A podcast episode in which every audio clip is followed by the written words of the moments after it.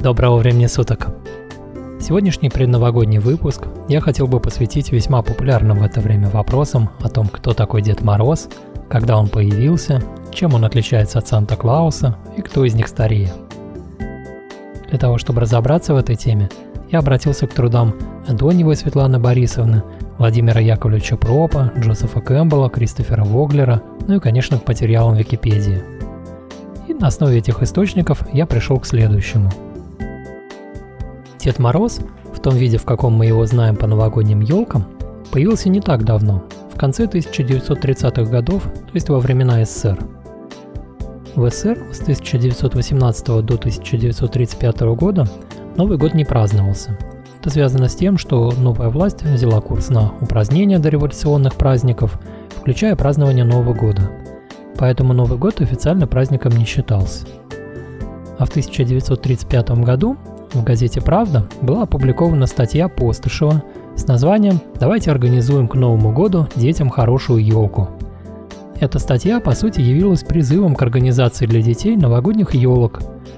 Реакция на эту статью происходит очень быстро. Даже в том же номере газеты помещается заметка с описанием сцены покупки елки на рынке и трудностях покупки елочных украшений. Конечно, статья стала такой популярной не просто так. Приблизительно за месяц до ее выхода Сталин на первом всесоюзном совещании стахановцев произнес фразу «Жить стало лучше, товарищи, жить стало веселее». Соответственно, статья могла стать реакцией на это послание вождя. В общем, в 1935 году для детей организуют праздники елки, и для этого представления пробуют разных персонажей ряженых. Одним из таких персонажей пробуется Дед Мороз – Анализ успешности разных персонажей происходит в последующие два года в сборниках статей «Елка», которые выпускаются под надзором Народного комитета по образованию. В этих статьях даются общие рекомендации к организации праздника и происходит анализ реакции детей на разных персонажей, которые дарят подарки. В частности, отмечается, что Дед Мороз вызвал положительные эмоции у детей, хотя они не понимали, кто это. Часть детей, например, спутала его с деревенским дедушкой – в результате отмечается, что на роль дарителей подарков пробовались э, разные персонажи ряженые, но наибольшей популярностью пользовался Дед Мороз. С этого сборника, вышедшего в 1937 году, за Дедом Морозом закрепляется роль дарителя подарков. По сути, это год рождения Деда Мороза в том современном виде, в котором мы его знаем, как главного участника празднования Нового года, как дарителя подарков. Дед Мороз изображается как Старик в цветной, голубой, синей, красной или белой шубе, с длинной белой бородой и посохом в руке, и в валенках. Ездит он на тройке лошадей. Часто приходит в сопровождении Снегурочки, а во времена СССР он мог приходить и с мальчиком в красной шубе. Этот мальчик звался Новый год и символизировал Новый год. Если обратиться к более ранним упоминаниям о Деде Морозе, Стоит отметить, что в 1915 году было выпущено издание «Школьный праздник. Рождественская елка». В этом издании Дед Мороз упоминается в составе списка ряженых и упоминается в стихотворении неизвестного автора. В этом стихотворении Дед Мороз – это тот, кто приносит подарки для детей и отдает их маме, чтобы она могла их распределить между детьми в соответствии с их поведением. Здесь Дед Мороз не отличается от Санта-Клауса, о котором речь пойдет ниже. Вообще, первые литературные упоминания о Деде Морозе встречаются у Николая Некрасова и Александра Островского. В 1863 году Некрасов пишет поэму «Мороз красный нос». Здесь Мороз выступает как властелин природы, тот, кто управляет стихией холода. Что касается еще более ранних упоминаний об источниках образа Деда Мороза, то стоит обратиться к восточнославянской традиции – в рамках этой традиции он является персонификацией природной стихии и связывался с холодами и морозами. Внешне он представлялся как невысокий старик с длинной седой бородой, который бегал по полям и создавал трескучие морозы. Данный образ находит свое отражение в народных сказках, где при условии правильного к нему отношения и поведения со стороны героя он может выступить помощником или дарителем подарков – Важно отметить, что этот ранний образ Мороза не связывался с празднованием новолетия. Обряды, связанные с этим божеством, могли проходить в разное время. В частности, в святочное время его призывали для того, чтобы зима была более морозной. чтобы были рождественские и крещенские морозы. Это было связано с мыслью о том, что морозная зима благоприятствует хорошему году в плане урожая. Поэтому в святочное время люди совершали обряд кликания мороза, то есть делали подношения. Мороза вызывали на трапезу и предлагали ему блины и кутью. Примечательно, что в эти же дни призывались и души мертвых. И получается, что та еда, которая предлагалась Морозу, это традиционная поминальная еда. Сейчас давайте подведем некоторые итоги касательно образа Деда Мороза. Образ Деда Мороза неразрывно связан с темой холода и морозов. При адекватном к нему отношении можно заручиться его помощью или получить от него подарок. Дед Мороз умеет управлять стихией, и такое почтенное отношение к нему людей явно связано еще с потребностью в выживании. Не будет урожая, не будет жизни. А мороз – это то, что способствует урожаю зимой – и явно губит урожай летом.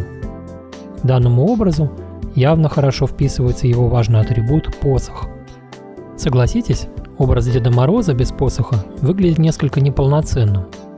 Этот посох явно непростая штука, ведь идти по дороге можно и с менее увесистой палкой. Тогда стоит посмотреть на посох как на некий символ, в частности как на символ, имеющий отношение к так называемой оси мира – которая связана с представлениями о вертикальном разделении мира на три части. Подземный уровень, уровень духов и предков, земной уровень, где живет человек, и небесный уровень, где живут божества. Главным символом подобного представления был образ мирового древа. И посох может быть отсылкой к этой теме.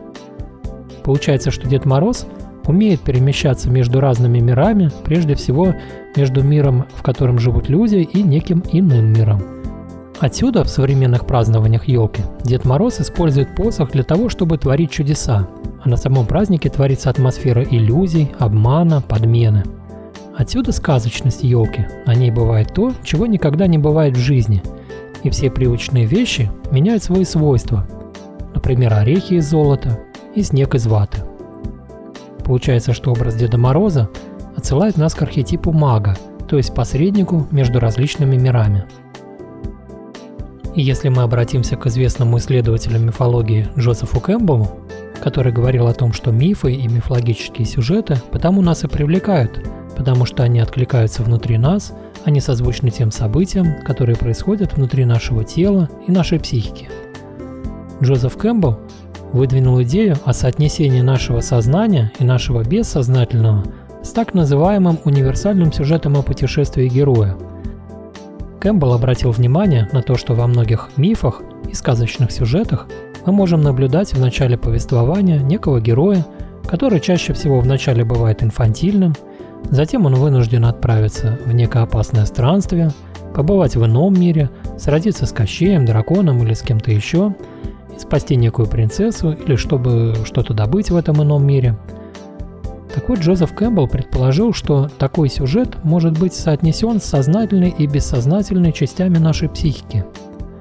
В начале истории герой находится в неком обыденном мире, который можно соотнести с сознательной частью психики. А когда герой покидает свой мир, он вступает на территорию своего собственного бессознательного.